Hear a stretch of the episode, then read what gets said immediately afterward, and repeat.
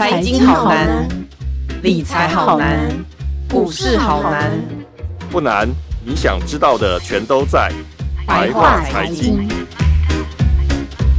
收听由联合报直播的联合开炮。你现在所收听的是白话财经，我是有容。央行又再度升息了，那这个老百姓，这个房贷族哦，像我一样要缴房贷的，哀鸿遍野啊。那这个房市呢，感觉上呢，也有可能会受到影响哦。今天我们请来瑞普来访市场研究暨顾问部总监黄书卫黄总监来为我们解读一下这个升息以后的房市状况。总监好。呃，主持人好，各位听众朋友，大家好。诶、欸，总监不好意思哦，要先来请您来帮我们诶、欸、A B C 的解答一个 A B C 的问题，就是央行这一年哦，其实已经连续三次升息了，可以跟我们简单的解说一下升升息对房贷族的一些直接影响到底有哪些吗？好，那我们看到从三月份哦到这个上礼拜九月二十二号，总共。经过了三个季度啊，那所以我们看到央行从三月中开始展开，我们说在这一轮所谓的升息循环的第一枪啊，它就开了第一枪。那我们看到它第一次就是三月十六号的时候，它是升了一码啊。那我们一般说一码基本上就是零点二五趴，嗯，那接下来它又在六月中啊，还有九月中分别再升了半码。等于是从三月中到目前为止啊，总共升了，总共升了，我们说的应该就是两码了哦，半码再加呃一码再加半码再加半码，总共两码哦。嗯，那这样子等于是半这个总共我们说升了两码，它就升了零点五趴了哦。嗯，那零点五趴是什么概念呢？那过去我们在我们所谓的这个央行哦，它有统计所谓的这个五大行部。呃，我们说房贷新增的这个贷款的这个平均利率的话，哦，差不多是一点三趴左右。嗯，啊、那所以基本上从这个年初到目前为止啊、哦，一般来讲，我们说新增房贷就是新去办理房贷的这些民众哦，他可能房贷的这个基本的这个利率哦，可能要从一点三趴哦，一直升到一点八趴。那所以差很多，嗯、差很多哈、哦。那一点三到一点八是什么概念呢？差不多就是升了所谓的利息负担，升了将近二十五趴左右了哈。对啊，但是一般的、一般的买住宅的这个房贷族哦，相对来讲，因为贷款的时间其实拉得很长，要么就是二十年，甚至有的是超过二十年以上，三十年。对对对啊，所以它基本上是每缴一千万的这个房贷哦。嗯。它每个月增加的幅度差不多是一千块到一千两百块左右。哦、嗯嗯，那有人说这是温水煮青蛙啦哦，为什么这样讲？因为一次加一千块可能没有感觉哦，嗯，那但是我们说以这个年初到目前为止，每一千万的这个房贷增加的这个我们说利息呀、啊、本利摊的负担就是增加两三千块哈，嗯，那对于很多小资族或者是双薪家庭来讲，其实是非常有感的负担。然后再来就是现在比较尴尬的状况，就是我们看到台湾基本上啊，大家会说啊，在这个升息的压力好像，或者是升息带来的这个负担压力好像很重哦。但实际上哦，如果我们看其他的这个主要国家，像美国。它基本上呢，我们台台湾说这个央行理监事，它是每个月开一次会，做一次的这个利率决策哦。但是在美国，它的所谓联准会，它是一年要开八次，而且我们看到这三次的这个会议啊，基本上它都提升了三码之多。嗯，所以说从年初到目前为止哦，我们看到美国的这个，如果用他们的这些房利美啊，他做的这个统计啊。美国的这个平均房贷哦，都已经超过六趴以上，对消费者来讲，那个负担才是真的非常重。所以相对来讲，我们刚刚讲啊，房贷负担有感加重之后，然后我们看到这几年房价是不是飙得很凶？没错哦，所以房价又涨，然后房贷又涨，所以很多国家基本上我们看到房价已经出现了所谓的滞涨，已经涨不动的现象。甚至有些国家哦，它升息的幅度比较比较大，而且它的这个升息的节奏比较早，像纽西兰、像韩国。所以它在第二季的时候啊，已经出现房价开始修正的状况。是，那这个修正会修很多吗？就是以以韩，比如说韩国啊，他们来说，这个修正是比如说有跌的成有跌的情况吗？嗯、对，是的确是在跌哦，跌最凶的应该是纽西兰。纽、嗯嗯、西兰跟去年第二季相比哦，它房价跌了三个百分点。对，那另外一个就是美国，美国我们看到它有一个 S&P 凯斯席勒的这个房价指数啊、哦，我们看到它在。八月的时候也开始出现跌价的状况，嗯，好，不管是全国啊跌了零点三三八，然后再来就是我们说它二十大的城市也跌了零点七八，那主要的十大城市之前涨非常多，所以我们看到现在跌的呃幅度其实是最深的，跌零点八帕，已经开始出现整个趋势下弯的现象了，是。其实我我昨呃我在做功课的时候是有看到说，其实在，呃之前哦呃二零一零年的六月开始到二零一一年的七月的时候，那个时候央行也是连续升息，不过那个时候并不是因为疫情或是通膨，主要那个时候就是呃一系列的打房啊，包括奢奢侈税啊等等的。那那个时候据统计呢，就是在这些打房的措施实施了一系列之后，它其实。先出现了一个比较温和的一个状况，就是停停滞期，然后接下来再过，就是这些呃这每一波的这个打房都实施了之后呢，就开始进入了一个房价有下滑的状态，而且这个下滑其实是有确实是有一个蛮大的一个幅度的，然后再慢慢的回稳，回到嗯我们现在这几年看到的这个样子。我我想请教总监的是说，呃。我们现在去比对那个时候的状况，是不是会有类似的一个跌幅出现？将来，嗯，以，以目前来看呢，我们看到新一房屋出的这个房价指数哦，对，在目前最新的这个数据，全台湾的这个涨幅哦，已经压缩到这个季涨幅只剩两趴哦。跟跟过去动辄三趴甚至五趴以上的这个高涨幅相比啊，现在可能只有极为特殊的这个区域啊，才会有比较明显的涨幅，其他甚至是我们看到已经是在两趴以下啊，甚至是已经跌破这个所谓的通膨的水位了啦啊。是是是。所以看起来哦，这个所谓买屋抗通膨的这个现象哦，在这个大量升息还有政府打炒房的这个措施之下。的确哦，已经有一些这个，至少在台湾有一些主要城市哦，已经开始出现涨不动的现象。嗯，那全球是更明显哦，因为我们刚刚讲，我们统计全球五十六个国家哦，在第二季的时候还有五十一个国家这个房价是涨，而且平均涨幅是超过一成。好，对。但是如果扣掉通膨的这个 CPI 指数的话，其实啊，我们刚刚讲是五十六个国家，五十一个在涨，对不对？对。哦，那只有五个跌。但是如果扣掉通膨指数的话，基本上啊，有二十二个国家其实已经出现实质房价负成长的现象。哦。对，所以基本上这个这个状况会越来越严重，因为一方面通膨真的问题是越来越大了，而且我们看到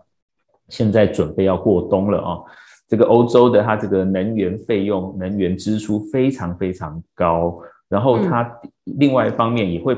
造成这个通膨短期也无法压抑下来，都间间接等于是吃掉了一般消费者他的这个实质可支配所得，嗯啊，然后再加上你即使没有买房子，房租也跟着涨。对。哦，因为利率也也跟着调上的来之后，整个物价还有房东对于这个房价、房租的这个预期收益也增加，所以在整个房价、房租还有实质通膨的这个压缩之下哦，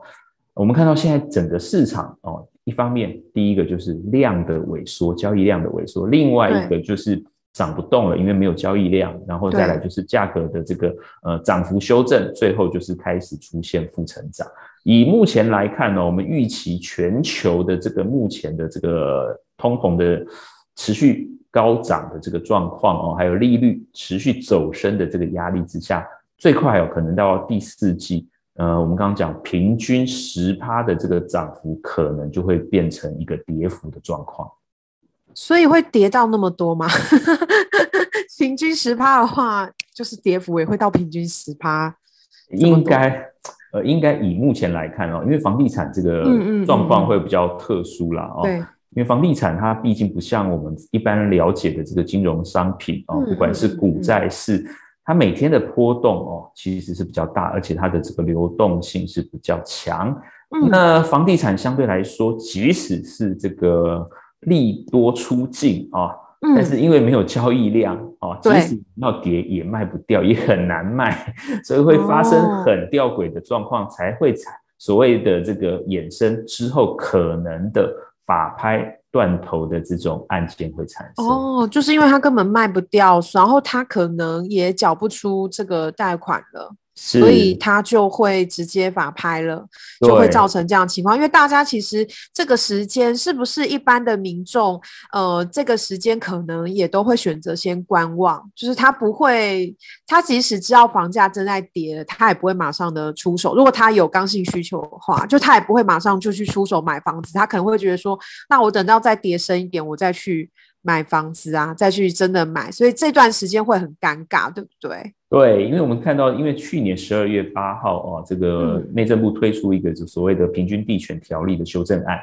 啊，针对这个预售屋可能这个换约要做一个禁止的动作啊，然后对于这些公司户买住宅也要采许可制，所以让整个投资买盘哦冷却下来。哦。这些投资客他买了预售屋，他就开始准备要出货啊，对，不然他到时候如果这个法条真的修正通过以后，他等于是呃完全没办法动弹，而且之后的这个贷款成数也非常差。嗯、所以以目前来看哦，从去年年底开始，我们刚刚讲新一房价指数的确，第一个就是房价的这个部分已经到了一个波段新高，它这个涨幅应该是。疫情以来的最高，再来我们看到涨幅都开始收敛。那另外我们看到交易量啊，在第二季开始也开始明显的修正。对，所以以目前来看呢，就是我们如果说整个市场以预售市场做一个先行指标啊，做一个领先指标，它这么快就开始做收敛，甚至开始躺平，的确会影响到不管是投资客、资产客，甚至是自住买方，都希希望。或者是期待有没有机会进场捡便宜，会让整个追价啊之前的这个状况其实被逆转。嗯哼，嗯哼，就是整个市场的一个状况会有一个很大的变动，就对了。对，完全翻转了。嗯哼哼哼。那我我我想要问一些，就是我们一般听众一定会很 care 的事情，因为其实我们我们这几年呢、啊，有很多像我我是三十出头，那我们这几年有很多同才啊，大概都成家了，所以就会买房子。那刚好就在这个前几年的时候，甚至是疫情刚开始的前两年，就陆续的买。房子啊，然后交屋这样子。我我第一个我想请问，就是这我们的这些同才，真的就是我们这些这几年买房的人哦，这可能呃这一两三年或一两年买房的人，是不是真的就就是选错时间呢？就是 接下来是不是就会一直？一直比较惨一点，然后另外一个呃，另外一个反过来，就是我们很多这个还没有买房的朋友呢，他们就是一直在期待，甚至还有人跟我讲说，诶，那房房市会不会就是直接砍半？然后我就说，天啊，直接砍半应该不太可能吧？这个呃，您您怎么分析？就是我们现在有，比如说刚买房子的，因为其实像买了久一点的人，其实也还好嘛，因为我们就是等于每个月就认命的多付那个一。比如说一千块的，呃，多出来的，因为我们也已经呃住蛮久了。那这种刚买房的啊，他们是不是真的就接下来就是只会一路下滑？那如果说是还没有买房的啊，他是可以期待呃将来嗯重跌的吗？呃，应该分几个情境来看哦。如果他是进场的时候是买预售屋，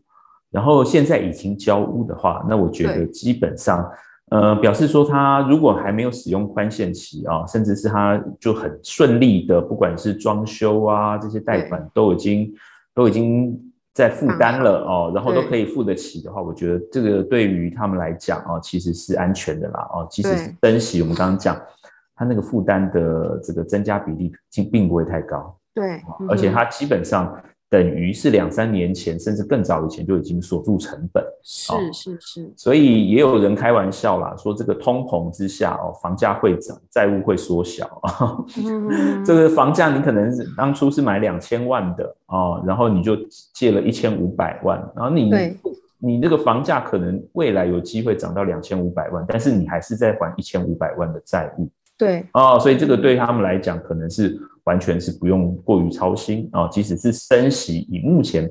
必须讲台湾的这个物价控制的这个水准，其实还非常好哦，所以我们认为说猛烈升息哦，而且升息不仅不只是对于房贷族有影响，对各行各业都有都有影响，大影响。所以我们认为说，第一个就是如果他已经交屋，已经住在里头的话，其实不用担心。嗯，好。那什么人需要担心呢？当然就是如果啊那个时候在这两年啊，因为这个急着要进场，怕这个房价涨很高，买了预售屋，而且是用一个所谓的它的这个头期款很低啊，这个状况可能要特别小心哦，因为现在这个整个我们说买气变差以后，对于建商的经营的风险是增加的，是有一些中小型的建商的确很容易就会碰到所谓的财务周转。哦，困难哦，对对对，再加上我们看到这两年，因为这个锻炼哦，因为疫情的关系，缺工缺料的问题很严重啊。当初谈定的这个成本，很多建商其实是无法负担了。哦、嗯，所以可不可以如期交屋？会不会造成他这个公司经营上的困难，甚至倒闭变成烂尾楼？这个可能是目前哦，前两年买了预售屋，但是要比较担心，哎，对他有没有办法如期交屋，或者是交屋的品质啊，或者是甚至我们看到刚讲的，会不会变成烂烂尾楼，然后最后求偿无门啊？这个是比较让人担心的。是好，那另外一方面呢，呃，还有一种就是。正在交屋的，这可能要特别小心啊，因为我们看到现在，因为房价涨很高，但是银行基本上它的这个估值开始变得比较保守了。嗯，会不会有一些啊？当初是我们认为说买进来是，我们举例来讲，每平买六十五万，但是银行现在它只估六十万，中间有一个缺口，哦，贷款贷不到我当初预想的。是没办法达到这样承诺的这个状况。嗯嗯嗯、好了，那你急着交屋，可能就要去申请一些这个信用贷款啊、哦。那这个利率其实很高，然后这个还的期间也非常短，会不会造成你的这个财务上的压力，甚至是造成生活品质的这个下降？这个是消费者要特别注意。嗯，好，嗯哼，那最后就是还没有进场的。对啊，还没有进场的很期待。很多 还没进场的都很期待。以目前的这个市场来看哦，呃，我们必须讲啦，这个有人说会不会是死多头的说法？因为这几十年来看哦，台湾基本上，尤其是在都会区哦，大部分都是大涨小跌哦。对啊，我们说这个两千年的时候，这个网络泡沫的时候有没有跌过？有啊，嗯。然后这个亚洲金融风暴的时候有跌啊，然后这个零八年的时候，这个金融海啸的时候也有跌。但是实际上跌的幅度其实都不深啊，顶多就是一层到一层五，除非这个的就要特别注意哦，除非有一些特定区域它的供给量过大的，它的修正时间就会很长，跌幅就会相对比较深。嗯、是，所以消费者啊，他如果他期待说啊，我在这个大安区，我在中正区，我要捡一个打五折的房子。我觉得这个是有一点 还是哦，而且我们去睡吧。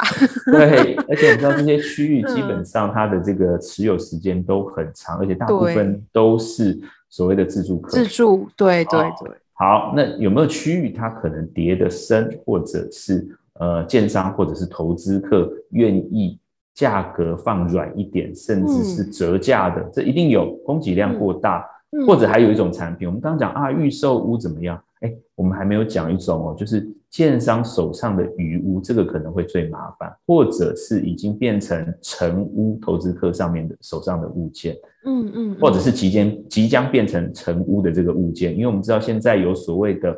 房地合一税二点零，对对对对，所以短期持有预售屋的话，你再换约就要课四十五趴到三十五趴高税，好了，那你变成成屋，你又要这个四十五趴，又要重新开始算，所以你有五年的时间哦，那个税率都是三十五趴以上。嗯，好了，那然后你这个交屋的时候又要付契税，然后可能贷款的成数又非常低，所以这些产品哦，而且它我们所知道最特别的就是变成成屋之后，它没有像预售屋付款这么有弹性。对哦，所以对于一些这个持有者或者是对于想进场的人来讲，啊，这个这一块可能是价格变动最大，可能是最滞销，也可能是最容易溢价的这个产品啊，这个值特别值得注意。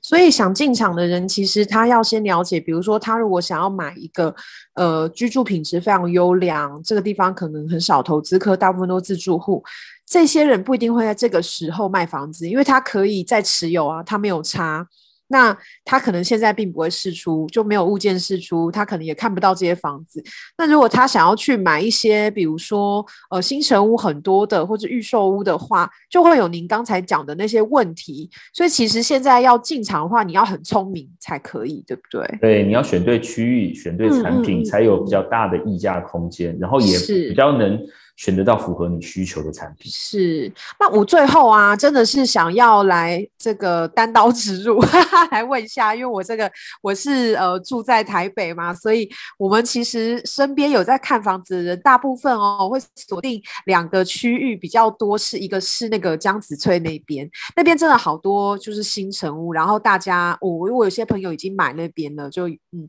那有一些也是在看那边，然后另外一个区哦是呃比较这个。呃，收入稍微高一点族群也是好像蛮热门的，因为周边的这个环境非常好。扣除我们现在这个升息啊、房价的问题来看，它那里居住环境还还不错的，就是新店那一边有一个很多就是很多建案的一个区。那像这样子的区域。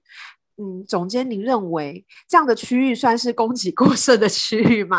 好，这个两个都算是新北市哦，这五年来新兴的这个从化区，一个是江翠北侧啊，哦、对，然后另外一个是这个我们说央北从化区啦，也有人叫十四张哦。那以目前来看哦，这个两边的这个区域，基本上我们看到江翠的这边它的。一开始房价设的点是比较低啦，哦，但是它现在这个涨幅是比较高。那央北的部分，它现呃，应该说它因为都市计划，它一开始有一些制度上的这个设计哦，所以我们看到吸引很多这个大型建商，甚至是知名型建商进场。对对对。哦啊，但是也是因为它的成本比较高哦，所以它这个产品设计的这个平数总价也比较高，所以它的这个单价动得会比较慢。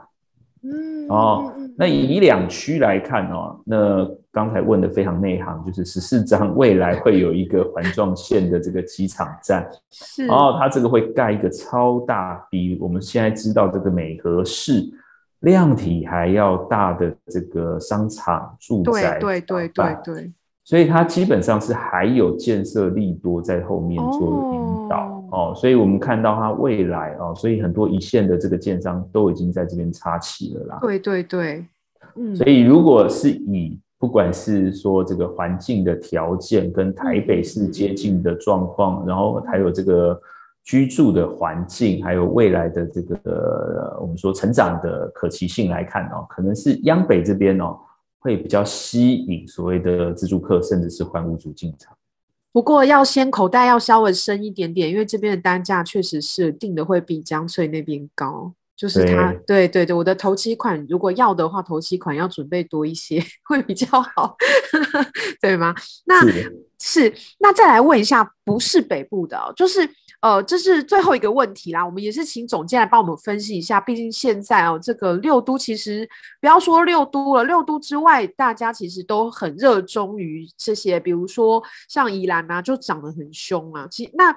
像像呃高雄也是开始涨了，台南就更不用说。我现在现在看台南的房价，我都有点惊讶，这样子就是跟我以前小时候，我是南部人，跟我小时候的认知实在是差很多。那接下来在呃这一波的影响之后，哪一个县市，如果说我们要持有，比如说自住的话，或者是说呃嗯，就以先以自住来讲好了，就其他的我们不要考虑的话，比较聪明的。呃可以去嗯参考的地点县市大概是有哪一些，或者是要看哪一些考量会比较好？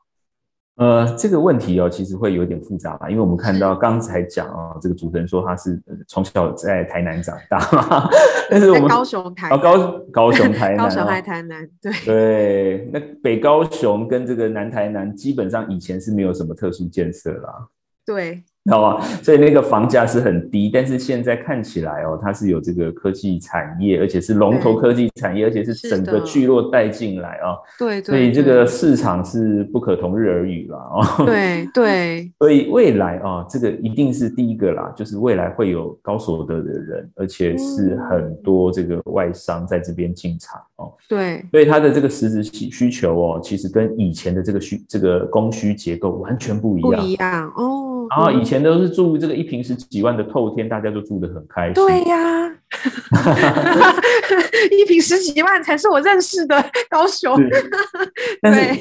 这些人进来以后，这些我们说科技新贵进来，他一定是住他习惯的产品，他不会去住在老市区里头，他一定是住在从化区，住在电梯大楼有管理的